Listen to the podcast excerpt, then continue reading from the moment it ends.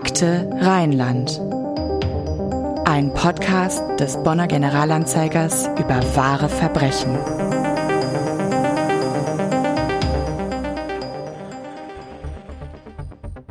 Vierzehnter Februar 1991 Bonn. Auf die amerikanische Botschaft in Bonn-Bad Godesberg ist gestern Abend ein Anschlag verübt worden. Verletzt wurde niemand. Polizei fand ein Selbstbezichtigungsschreiben der Rote Armee-Fraktion. Gegen 19 Uhr waren mehrere Anrufe bei der Bonner Polizei eingegangen. Bürger aus Königswinter und Bad Godesberg berichteten über Schüsse.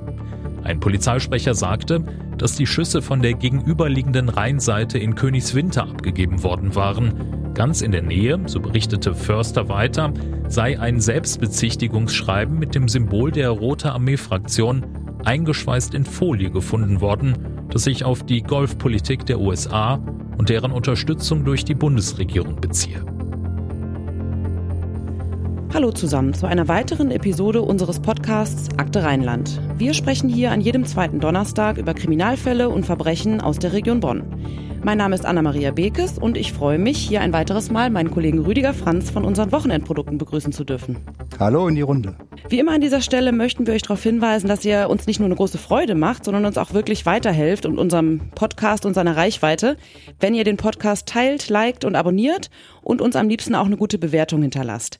Feedback ist ebenfalls immer gern gesehen. Das sendet ihr uns am besten als Instagram-Nachricht auf den Kanal Akte Rheinland oder einfach per Mail an podcast.ga.de. Für unser heutiges Thema, zu dem wir jetzt kommen wollen, haben wir uns einen Gast eingeladen. Ein Journalistenkollege ist bei uns im Studio. Georg Böhnisch war viele Jahre Investigativredakteur des Spiegel mit Sitz in Düsseldorf. Eines seiner Themenfelder innere Sicherheit und Nachrichtendienste. Davor war er Reporter bei der Welt in Bonn und ab 1972 Redakteur bei der Kölnischen Rundschau, die letzten drei Jahre als Chefreporter. In den 70er und 80er Jahren hat er sich intensiv mit dem Terror der sogenannten Rote Armee-Fraktion, kurz RAF, beschäftigt. Über die Entführung und Ermordung von Arbeitgeberpräsident Hans-Martin Schleyer im Herbst 1977 schrieb er das Buch Fernschreiben 827.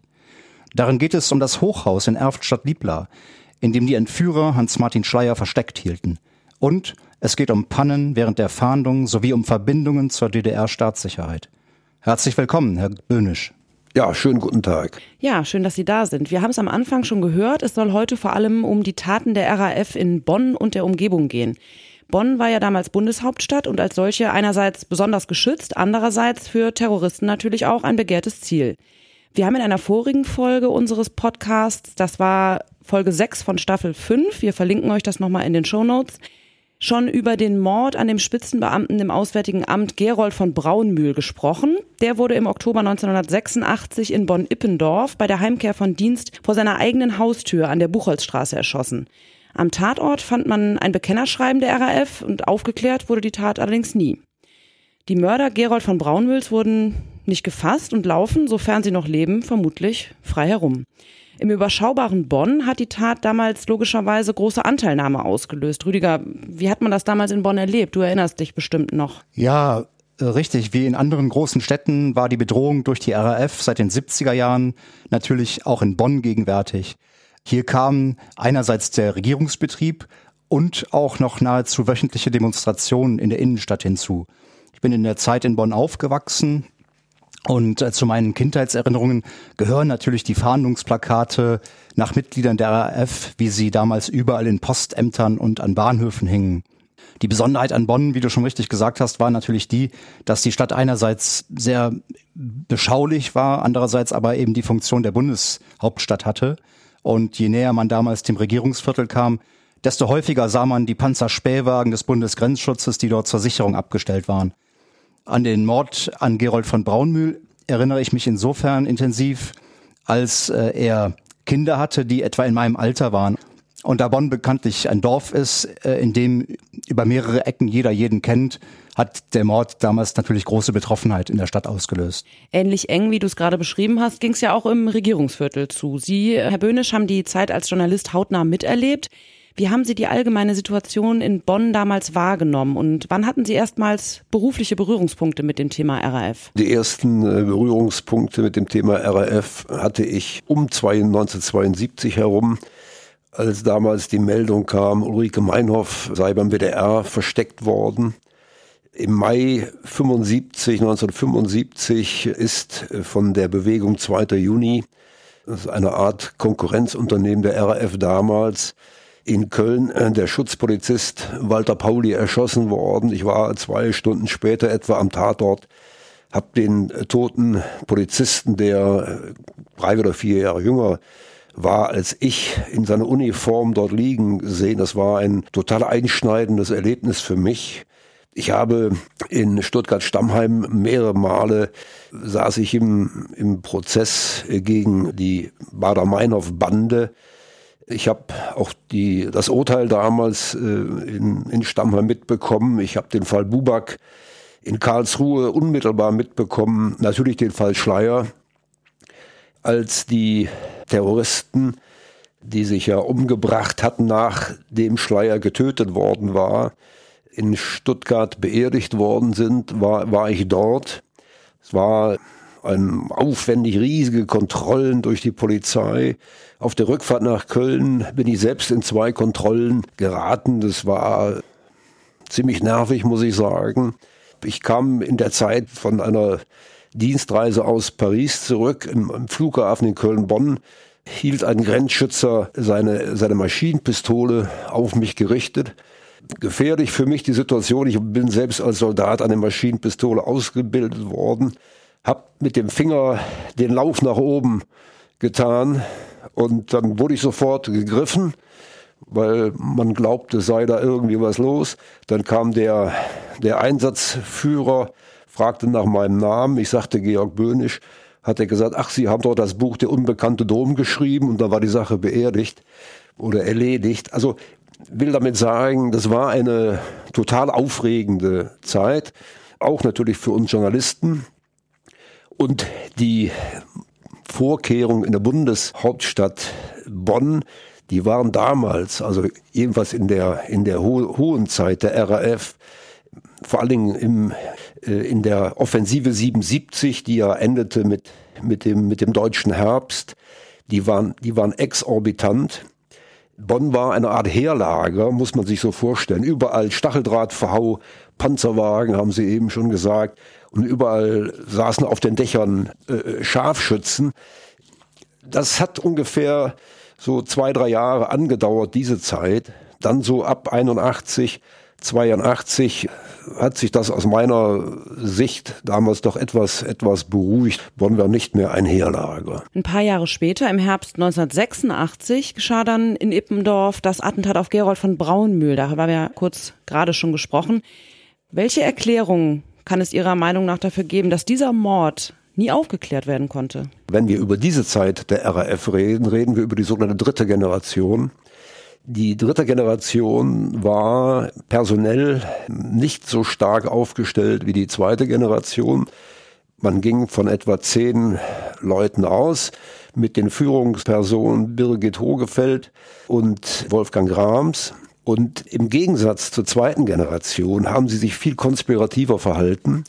Sie haben auch sich vollständig bemüht, was nicht in allen Fällen gelungen ist, keine Spuren, Fingerspuren zu hinterlassen, indem sie die, äh, die Fingerkuppen mit einem Spray eingeschmiert hatten. Bei der zweiten Generation, der Mann Christian Klar, der hat de demonstrativ äh, an, auf einem Auto zum Beispiel seinen, seinen Fingerabdruck hinterlassen. So, das war bei der dritten Generation vollständig anders. Die haben sie, wie gesagt, viel konspirativer gehalten. Die, die Anmietung von Wohnungen war eine, war eine vollständig andere.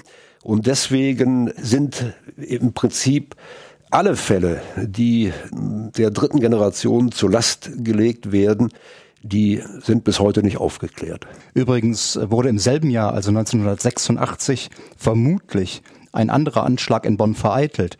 Zumindest wurde bei der Festnahme einer mutmaßlichen RAF-Terroristin eine Skizze gefunden, auf der anhand besonders markanter Punkte das damalige Entwicklungsministerium in Bonn erkennbar war. Die Ermittler werteten das damals als Indiz dafür, dass das Ministerium an der B9 bei den Terroristen als Terrorziel geführt wurde. Also wir haben gehört, es war im Grunde im Vergleich zu Ende der 70er Jahre eine entschärftere Lage. Städte wie Frankfurt, Köln, oder Berlin, die sind ja bereits früh Schauplatz von Taten der RAF geworden und Bonn blieb da vergleichsweise lange verschont. Dann aber hat sich der Mord an Gerold von Braunmühl als Beginn einer kleinen Serie erwiesen. Knapp zwei Jahre vergingen und dann fielen am Morgen des 20. September 1988 Schüsse auf dem Heiderhof. Die Schüsse auf Staatssekretär Hans Tietmeyer geben den Ermittlungsbehörden Rätsel auf. Es wird vermutet, dass das Attentat im Zusammenhang mit der Tagung von IWF und Weltbank in Berlin steht. Nach Angaben der Sicherheitsbehörden hat sich der Anschlag so abgespielt. Tietmeyer verlässt gegen 8.30 Uhr sein Haus im Schwarzbirkenweg 7. Sein Chauffeur wartet bereits. Der 57-jährige, enger Mitarbeiter von Finanzminister Gerhard Stoltenberg, steigt im Fonds ein. Er will in sein Büro. Nach etwa 50 Metern Fahrt in einer Rechtskurve feuern zwei unbekannte Männer mehrere Schüsse aus Schrotflinten auf den schwarzen Mercedes des Staatssekretärs ab. Tietmeyer lässt sich auf den Boden fallen. Sein Fahrer rast in Richtung Bad Godesberger Polizeiwache. Nachdem Tietmeyer sich vom ersten Schock erholt hat, ruft er per Autotelefon seine Frau an. Mir ist nichts passiert. Ein Sprecher der Generalbundesanwaltschaft sagte zum Generalanzeiger, wir können den Täterkreis noch nicht eingrenzen, da es keine Selbstbezichtigung gibt. Das Ermittlungsverfahren ist eingeleitet wegen Verdachts der Unterstützung der terroristischen Vereinigung Rote Armee Fraktion. Die Täter seien aber nicht unbedingt der Kommandoebene der RAF zuzuordnen. Am Abend wird die vermutliche Tatwaffe gefunden, nach Angaben des BKA eine Vorderschaft-Repetierflinte. Zeugen melden sich außerdem bei der Polizei und berichten, Ihnen sei am Montagnachmittag ein mit zwei Männern besetzter schwarzer Mercedes mit BN-Kennzeichen auf einem Wirtschaftsweg zwischen Heiderhof und Pecherstraße aufgefallen. Die einzigen, die etwas von dem Attentat direkt mitbekamen, waren fünf Müllmänner des Stadtreinigungsamtes. Mimon Ahardan, Marokkaner und seit vier Jahren in Bonn. Ich hörte plötzlich vier Schüsse und dann sah ich, wie ein Auto und ein Motorrad mit hoher Geschwindigkeit davonfuhren. Laut BKA handelt es sich um einen ockerfarbenen Wagen der unteren Mittelklasse und um ein blaues Motorrad. Gefunden wurde damals auch ein gefülltes Stangenmagazin für eine Maschinenpistole. Die Polizei ging davon aus, dass ein technischer Fehler an der Maschinenpistole dafür sorgte, dass lediglich die Repetierflinte, heute würde man sie wohl als Pumpgun bezeichnen, zum Einsatz kam. Sie konnte dem 1984 verübten Überfall auf ein Waffengeschäft im pfälzischen Maxdorf zugeordnet werden. Beim Anschlag auf dem Heiderhof hatten Schrotkugeln einen Reifen von Tietmeyers Wagen getroffen, allerdings konnte der Fahrer weiterfahren, zumal das Schrot die Karosserie nicht durchschlagen hatte. Und es stellte sich heraus, dass der Dienstwagen von Tietmeyer, einem engen Vertrauten von Bundeskanzler Helmut Kohl, nicht gepanzert war. Auch gab es keine Begleitung durch Personenschützer. Also ich schätze mal, das wäre in dieser Form bei einem Staatssekretär im Bundesfinanzministerium heute wohl nicht mehr denkbar. Oder? Mit Sicherheit nicht. Die, die Situation damals war so, es gab nach dem Mordanschlag auf den Siemens-Manager Beckurz und seinen Fahrer gab es die Idee der Terrorfahnder des Bundeskriminalamtes, ein besonderes Fahndungskonzept aufzulegen, das Fahndungskonzept 106. Das sollte gefährdete Personen, wie zum Beispiel ein Tietmeier, im Vorfeld beobachten, um dann zu erkennen, es, da tut sich irgendetwas. Äh, das war eine sehr, sehr personalintensive Geschichte. Also pro zu beobachtendem braucht er mindestens 10 bis 20 Beamte. Und dieses Fahndungskonzept 106, was intern immer hoch gelobt worden ist, hat in allen Fällen dann versagt, auch im Fall Tietmeier. Bei Tietmeier war es ja so, dass ein Kommando der RAF ihn mindestens eine Woche daheim ausspioniert hatte. Man hat ja später in den, in den Büschen vor seinem Haus Gucklöcher gefunden. Man hat auch später in einem Auto der RAF Geräte zur Vermessung, zur Landvermessung gefunden. Und genau das war es eigentlich, was das Fahndungskonzept 106 wollte. Nämlich, guckt mal, wenn da zum Beispiel Landvermesser sind, das könnte ein Gefahrenpunkt sein. Hat bei Tietmeier völlig versagt, hat später bei Herrhausen völlig versagt, hat bei, bei Rohwedder völlig versagt.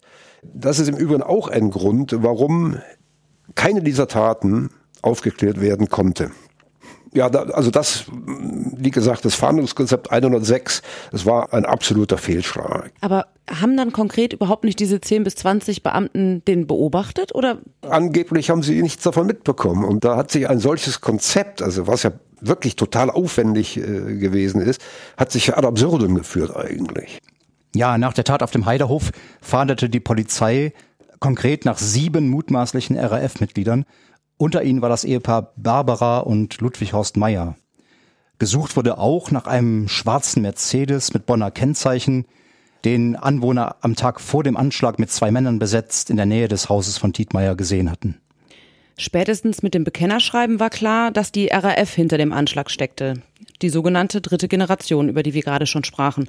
Und die Unterschrift unter dem Mietvertrag für den Ford Fiesta ordneten die Ermittler der seit 1984 untergetauchten Birgit Hogefeld zu. Ihr Name war auch 1986 im Zusammenhang mit einem anderen Fall in München gefallen, dem Mord an dem Siemens-Manager Karl-Heinz Beckwitz und seines Fahrers durch einen Sprengstoffanschlag. Ein Phantombild zeigt eine junge Frau mit dunkelblonden bis braunen, glatten, halblangen Haaren mit Stirnpony.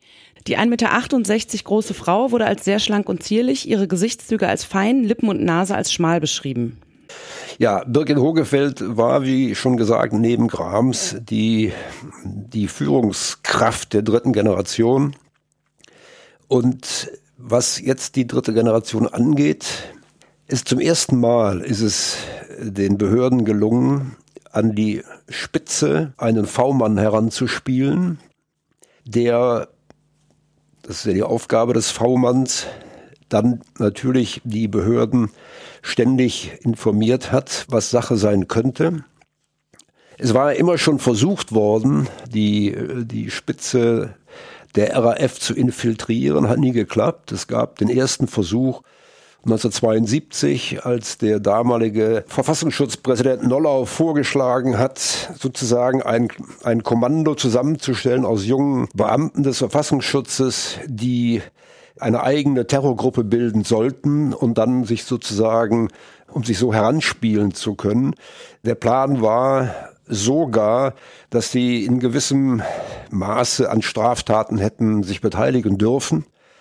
Das hat sich Hans-Dietrich Genscher, der damalige Innenminister und auch natürlich oberster Chef des Verfassungsschutzes insoweit kurz angeschaut und da hat er gesagt, ist nicht das Ding machen wir nicht, ist viel zu gefährlich. Erstens, zweitens rechtlich überhaupt nicht durchzuhalten, was den Präsidenten Nollau damals unglaublich gewurmt hat.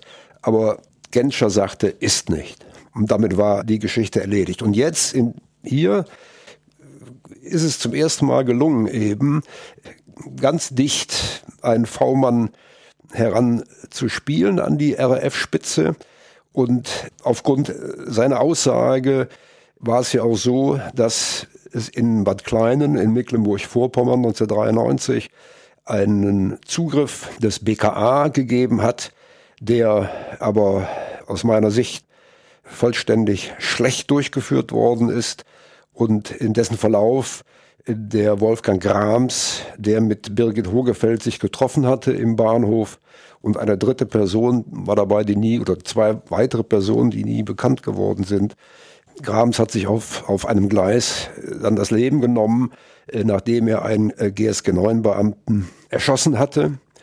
Übrigens kam es in den Folgetagen nach dem Anschlag auf Hans Tietmeyer im September 88 in Bonn zu einer Polizeipanne. Davon berichtete damals der Generalanzeiger. Und zwar war es so, dass nach dem Hinweis von Anwohnern auf eine vermeintliche RAF-Terroristin in Bad Godesberg die Polizei eine Wohnung in der Godesberger Innenstadt stürmte und als mehrere Beamte mit gezogenen Waffen das Wohnzimmer der vermeintlichen Terroristin stürmten, erlitt deren Mutter einen Herzinfarkt. Die junge Frau stellte sich kurz darauf als völlig unbescholten heraus. Andere Bürger meldeten sich mit Hinweisen, sie hätten Birgit Hogefeld in einem Lebensmittelgeschäft dabei beobachtet, wie sie eine Tüte Milch, eine Packung Zigaretten und den Generalanzeiger gekauft habe. Ja, wir haben ja über Ermittlungspannen äh, schon geredet. Dazu gehörte ja auch das, was ich eben über das Fahndungskonzept 106 gesagt habe. Und jetzt nochmal zur, zur dritten Generation. Die, es war ja so, dass die Aufgabe der zweiten Generation ausschließlich daraus bestand, die Leute der ersten Generation aus dem Gefängnis freizupressen. Sonst hatten die ja überhaupt keinen Job. Es war also eine sozusagen entpolitisierte äh, Generation. Hier jetzt die dritte Generation, die war wiederum politischer und sie hat auch gesucht, den Kontakt zu, zu internationalen Terrorgruppen, zum Beispiel zu, zu Action Direct in Frankreich oder zu den Roten Brigaden in Italien oder zu den belgischen CCC oder zur spanischen Grapo. Aber das war nur ein Versuch. Das war eigentlich, war das nur theoretische Natur alles. Eine, so wie es eigentlich mal angedacht war, ganz offenbar, nämlich eine logistische Zusammenarbeit, indem man zum Beispiel ein gemeinsames Mordkommando zusammenstellt. Das hat es nie gegeben. Zwei Jahre nach den Schüssen auf dem Heiderhof wurde die vermeintliche Festung Bonn wieder zum Tatort. Zum dritten Mal binnen vier Jahren. Und ähnlich wie im Fall Tietmeier rettete erneut der Zufall ein Menschenleben. Ja, und im Sommer 1990 ist es dann abermals ein Staatssekretär, der zur Zielscheibe wird. Diesmal Hans Neusel aus dem Bundesinnenministerium. Und genau dorthin, zu seinem Arbeitsplatz im Ministerium an der Grau-Rheindorfer Straße, ist er am Morgen des 27. Juli 1990 unterwegs, als es auf der Abfahrt Auerberg passiert. Um 7.30 Uhr am Morgen des 27. Juli 1990 erschüttert ein lauter Knall den Bonner Norden. Staatssekretär Hans Neusel ist am Steuer seines Dienstwagens auf der Köln-Bonner Autobahn zu seinem Büro im nahegelegenen Innenministerium unterwegs, als kurz vor der Ausfahrt Auerberg am Straßenrand die Bombe explodiert. Sie zerreißt die gesamte Beifahrerseite, doch Neusel hat Glück. Er entkommt dem Sprengstoffanschlag mit leichten Verletzungen am Hals und an der Hand. Das Attentat geht, wie aus einem am Tatort gefundenen Bekennerschreiben hervorgeht, auf das Konto der Rote Armee-Fraktion. Angehörige des RAF-Kommandos José Manuel Sevillano hatten die 25-Kilo-Bombe hinter der Leitplanke platziert. Sie wurde, wie schon beim tödlichen Anschlag auf den Deutsche Bankmanager Alfred Herrhausen neun Monate zuvor, per Lichtschranke gezündet. Neusel überlebt das Attentat wohl nur deshalb, weil sein Fahrer Urlaub hatte und er den ungepanzerten 7er BMW selbst steuert. Der Beifahrersitz, auf dem Neusel normalerweise sitzt, wird komplett zerstört. Die kriminaltechnische Untersuchung ergab später, dass die Explosion mit zwei Gasflaschen erzeugt worden war, in die man selbst angefertigten Sprengstoff gefüllt hatte. Zur Detonation gebracht wurde die Bombe mit zwei elektrischen Sprengzündern. Hans Neusel hinterließ dann am Tag des Attentats noch aus einem anderen Grund Eindruck. Das stimmt allerdings und äh, lässt sich schön in den Berichten der Kollegen von damals nachlesen und nachvollziehen. Es hatte damit zu tun, was über den Rest des Tages des Anschlags sonst noch passierte. Und zwar hatte der 62-jährige Hans Neusel den Berichten zufolge erstmal seinen demolierten Wagen noch selbst auf den Randstreifen geschoben, ging dann ins Krankenhaus, um sich untersuchen zu lassen, fuhr später in seine Wohnung in Röttgen, wechselte sein Hemd und seinen Anzug und fuhr wieder zurück ins Ministerium, wo er dann mit dem damaligen Innenminister Wolfgang Schäuble erst einmal den Tatort besichtigte. Um 11.30 Uhr, knapp drei Stunden nach dem Attentat, saß er dann in der Bundespressekonferenz im Tulpenfeld. Und die Kollegen berichteten damals, er habe sich den wartenden Journalisten mit den Worten begrüßt, Sie werden sich vorstellen, dass ich mich heute besonders freue, bei Ihnen sein zu können. Also, Neusel war wohl das, was man einen echten Vollprofi nennt. Und äh, mit Hans Tietmeier hatte er zwischendurch auch schon äh, telefoniert und auf der Bundespressekonferenz dann gesagt, wir sitzen ja jetzt gewissermaßen im selben Boot. Seinen Attentätern allerdings rief er über die Medien dann noch die ernsten Worte zu, lasst endlich ab von eurem kriminellen und verderblichen Tun. Wie schwer die Explosion im Bonner Norden gewesen sein muss, das konnte man übrigens damals in unmittelbarer Nachbarschaft zum Tatort erkennen. Direkt nebenan, 70 Meter weiter, befindet sich noch heute der Betriebshof der Straßenbahn und an dem historischen Gebäude waren zahlreiche Scheiben zu Bruch gegangen. Und in der Lärmschutzwand neben der Autobahnausfahrt, die es dort heute auch noch gibt, klaffte ein einmal fünf Meter großes Loch. Das hatte die Detonation dort hinterlassen. Aufgrund seiner coolen Umgangsweise mit dem für ihn sehr schrecklichen Tag trug äh, Neusel dabei zwar keine bleibenden Schäden davon, aber im Ministerium hatte er fortan den internen Namen John Wayne. Neusel war ein unglaublich pragmatischer Typ, völlig bodenständig. Ich habe das selbst zwei, dreimal erlebt. Der ist, wenn man im Bundesinnenministerium, also in seinem Umfeld, anrief, irgendwann später am Tag, ist er selbst ans Telefon gegangen, hat nicht, war völlig unprätentiös, der Kerl. Und Neusel war im Übrigen auch der, der damals den Detlef Rohwedder, den Treuhandchef, bei einem Date in Bonn mal zur Seite genommen hat und gesagt hat, äh, passen Sie auf, Sie stehen auf der Liste der Gefährdeten. Es gab damals 32 Leute, die höchst gefährdet waren. Erstaunlich daran ist, dass dieser Hinweis, Rohwedder sei gefährdet, hochgefährdet, nicht von der Polizei gekommen ist, vom BKA zum Beispiel, sondern vom Staatssekretär des Bundesinnenministeriums, will damit sagen, da gab es auch sozusagen ganz kurze Wege, aber man hätte sich eigentlich vorstellen können und müssen, dass eben die Polizei dem beiseite nimmt und sagt, pass mal auf.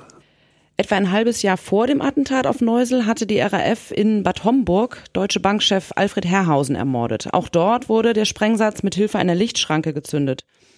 Und an dem an der Autobahnabfahrt im Bonner Norden gefundenen Selbstbezichtigungsschreiben stellten die Ermittler Übereinstimmungen mit Bekennerschreiben nach den Morden an Gerold von Braunmühl und Alfred Herrhausen fest. Ja, die Attentate Ende der 80er Jahre, Herr Böhnisch, fielen ja dann auch mitten in den Prozess der deutschen Einheit und in die letzten Meter der DDR, in die sich ja bekanntlich eine ganze Reihe RAF-Terroristen geflüchtet hatten. Für die wurde der Boden dann relativ schnell ziemlich heiß, richtig? Ende der 70er, Anfang der 80er Jahre hat die DDR-Führung sozusagen grünes Licht dafür gegeben, dass Leute aus der RAF, es waren im Übrigen keine Führungskader, sondern Leute aus dem zweiten, dritten Glied, Exil finden könnten in der DDR. Es gab schon seit Ulrike Meinhoffs Zeiten gab es immer schon auch Verbindungen zur, zur Staatssicherheit. Die Staatssicherheit hat das auch ermöglicht, dass RAF-Terroristen, die aus dem Nahen Osten über Berlin-Schönefeld, also Ostberlin, zurückreisten, dass die nicht oder nur wenig kontrolliert wurden. Die durften zum Teil äh, ihre Waffen, die sie bei sich hatten, auch behalten. Das war immer schon eine, eine evidente äh, Geschichte hier. Und hinzu kommt, dass es auch, dass es in der Tat ein politischer Wille gewesen ist, den Leuten hier ein, ein neues Leben zu ermöglichen.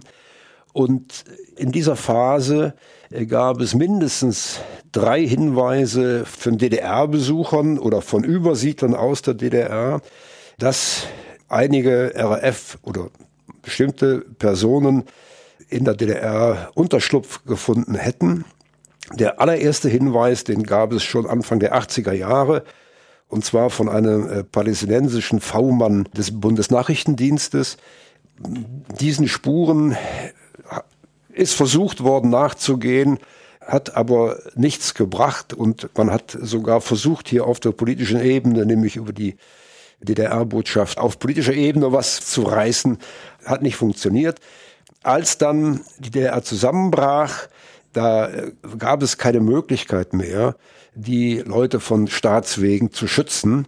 Man hat denen gesagt, ihr könnt gehen, die Lichter gehen aus hier.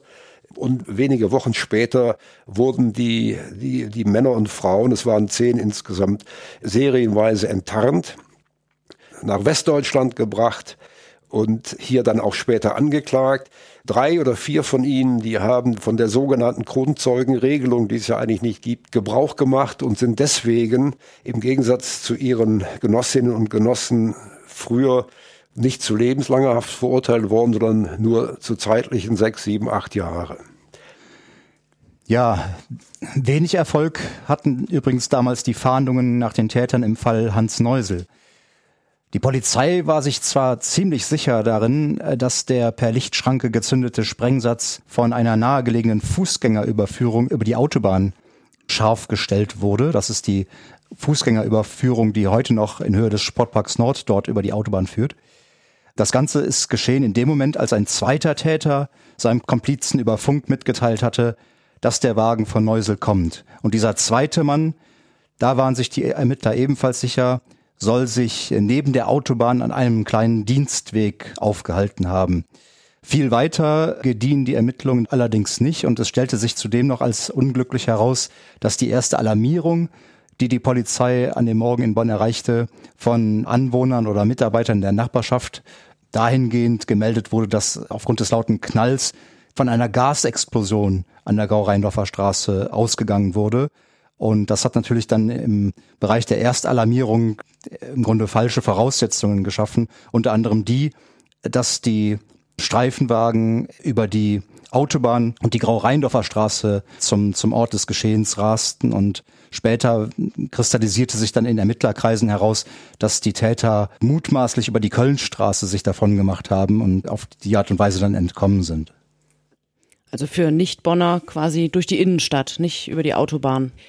Ja, und dann ein halbes Jahr nach dem gescheiterten Attentat auf Hans Neusel schlägt die RAF nochmal in Bonn zu. Es geht um den Fall, über den wir zu Beginn dieses Podcasts eine Erstmeldung gehört haben und diese stand am nächsten Morgen im Generalanzeiger. Herr Böhnisch, können Sie uns den Fall nochmal schildern? Das war ein völlig, äh, aus meiner Sicht, völlig ungewöhnlicher Anschlag für die RAF.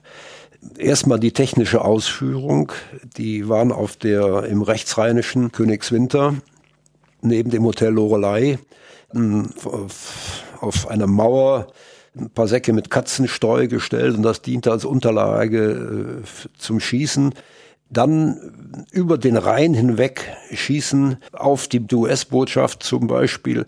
Das ist eigentlich, äh, wenn man das sozusagen militärisch sieht, vollständiger Unsinn.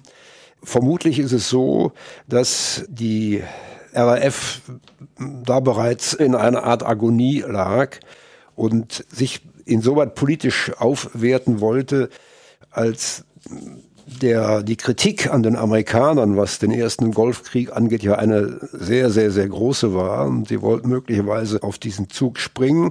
Andererseits konnte man der, der Kommandoerklärung entnehmen, dass sie doch noch ein weiteres Ziel im Auge hatten, nämlich sie benutzten, was auch von der Diktion außergewöhnlich war, die, den Begriff Großdeutschland und meinten damit natürlich das wiedervereinigte Deutschland und die ökonomische Potenz des BRD-Kapitals. Das könnte ein Hinweis gewesen sein auf das nächste Opfer, was sie bereits ausgespäht hatten, nämlich sechs Wochen später erfolgte der Anschlag auf den Treuhandchef Rohwedder in Düsseldorf. Und man geht nicht zu weit, äh, wenn man, wenn man das sozusagen schon als eine gewisse Ankündigung eines neuen Anschlags sieht. Und bei Rohwetter ist es ja so gewesen, dass eine der Waffen, die bei dem Anschlag auf die US-Botschaft benutzt worden ist, die Tatwaffe war. Es war ein Präzisionsgewehr.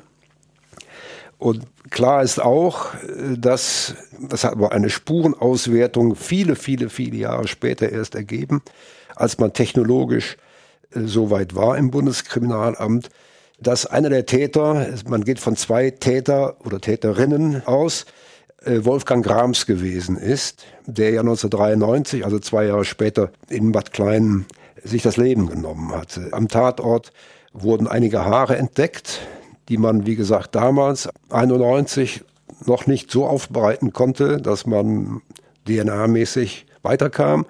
Aber zehn Jahre später etwa war sicher, einer der beiden Täter war Grams und dann wurden ein paar Zigarettenstummel noch festgestellt, aber die Auswertung brachte nichts weiter. Aber wie gesagt, interessant dabei ist aus meiner Sicht, dass eben die, die Duplizität der beiden Waffen es gibt. Das hat es ja schon einmal oder in den beiden spektakulären Fällen Schleier und von Braunmühl auch gegeben. Der von Braunmühl ist ja auch mit einer der Waffen getötet worden, die im Fall Schleier eingesetzt worden ist. Also die Waffe, mit der Schleier dreimal in den Kopf geschossen worden ist, ist, ist identisch mit der Waffe, mit der von Braunmühl getötet worden ist, beziehungsweise eine der beiden, die eingesetzt worden sind. Und die beiden Waffen sind wie auch die Waffe, mit der Rohwedder erschossen worden ist, die ist ja am Tatort liegen geblieben. Deswegen konnte man sicher sein, dass es eine der Waffen war, die in Königswinter eingesetzt worden sind. Aber die Waffe im Fall von Braunmühl und Schleier, die liegt irgendwo noch in einem der vielen Erddepots, die die RAF und ihre Sympathisanten angelegt haben über die vielen Jahre hinweg. Und möglicherweise wird man das ja auch mal irgendwann finden. Ja, in, interessant und äh, auch durchaus überraschend war, dass sich der Schaden am Botschaftsgebäude in, in der Deichmannsaue in Bad Godesberg angesichts der Salve, die da über den Rhein gefeuert äh, wurde, durchaus in Grenzen gehalten hatte. Es wurden also einige Fensterscheiben zertrümmert und auch an der Fassade der Botschaft wurden Einschusslöcher gefunden. Aber mehr ist am Botschaftsgebäude unmittelbar nicht passiert, was insofern erstaunlich war, als die Spurensicherung in Königswinter am Tatort dann nach getaner Arbeit immerhin sage und schreibe 250 leere Patronenhülsen eingesammelt hatte.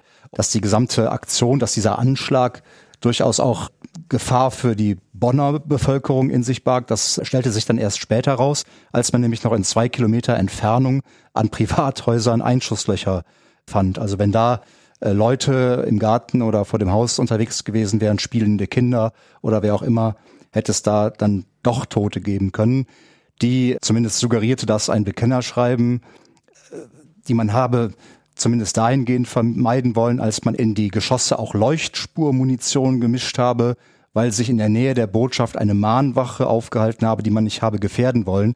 Zur Erinnerung, damals war ja gerade der Golfkrieg im Gange und entsprechende Protestaktionen gab es dann auch in Bonn und gerade natürlich auch in Nähe der amerikanischen Botschaft.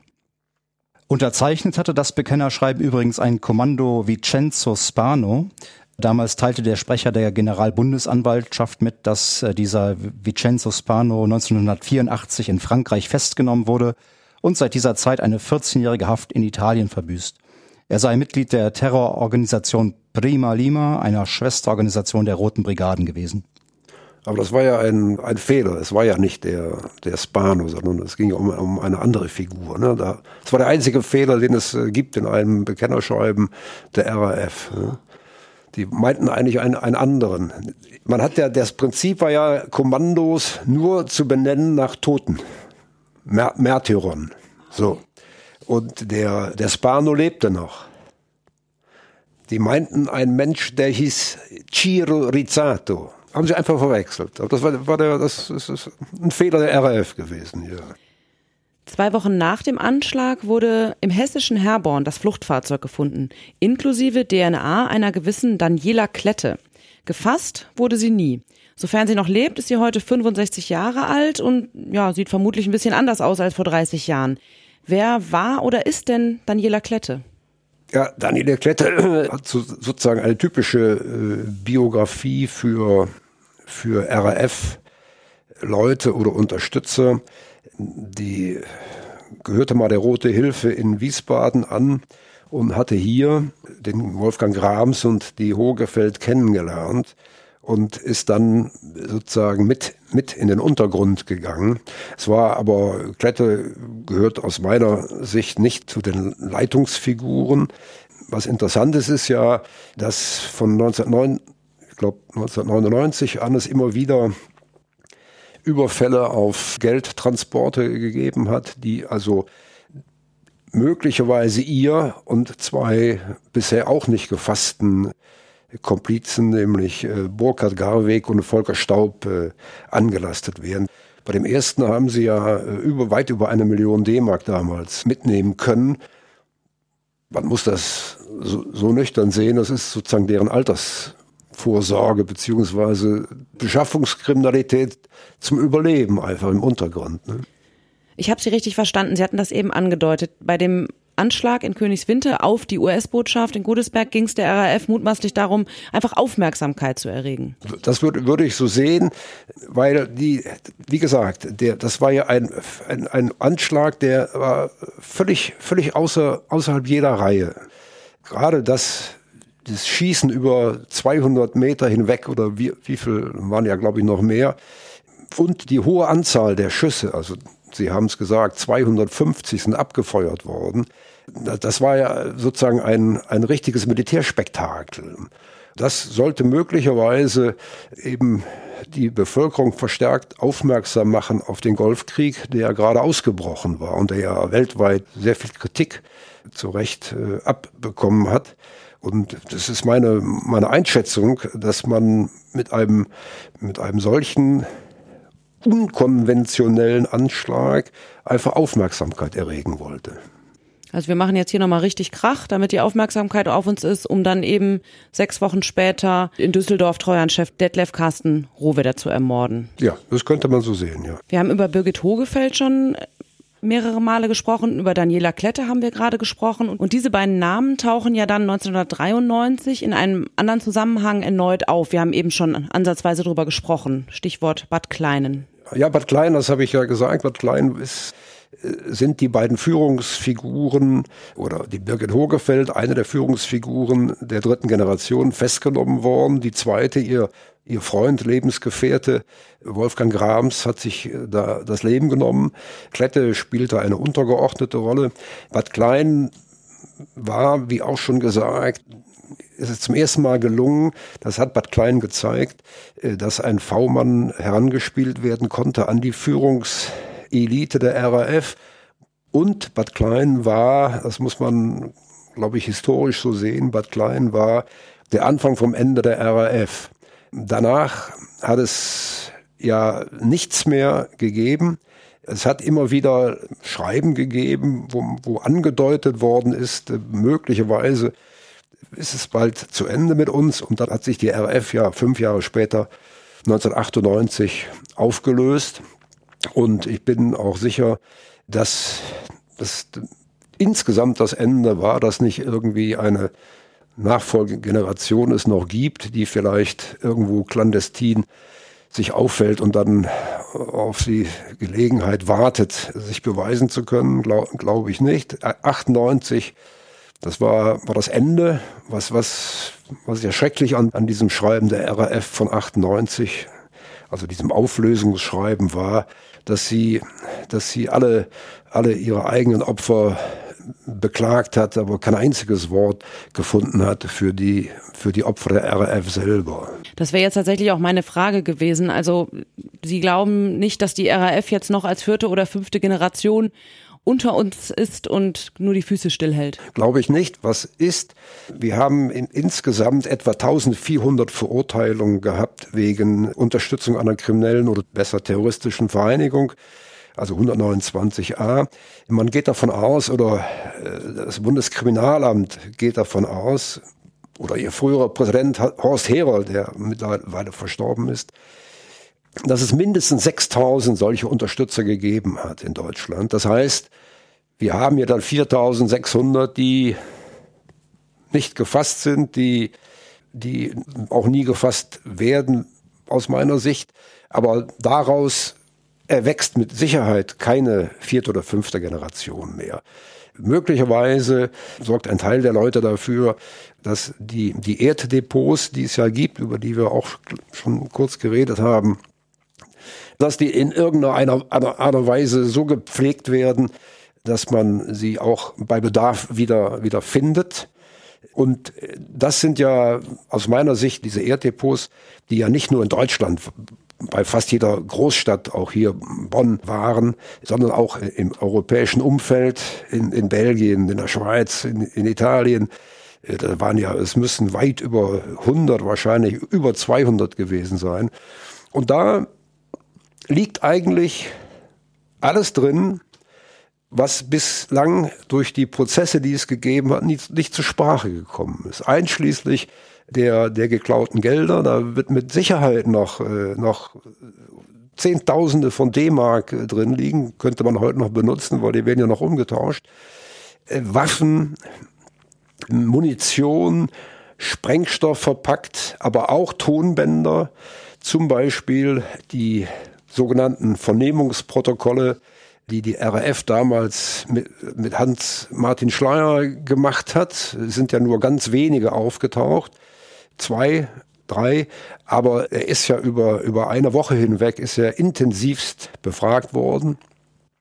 Und da glaube ich, wenn man das, wenn man da irgendwas findet, das würde, das würde historisch äh, sozusagen hoch wertvoll sein, weil es vielleicht äh, weiße, weiße Flecken, was die RAF angeht, schwarz machen kann.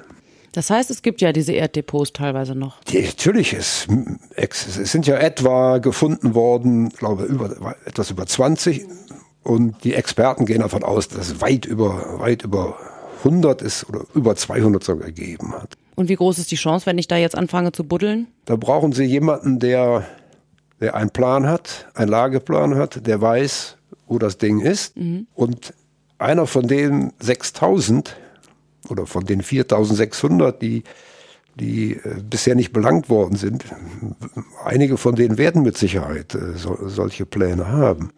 Aber das bedeutet nicht, äh, dass, dass daraus sozusagen die Idee erwächst, dass sich eine vierte Generation aufbaut. Das glaube ich nicht.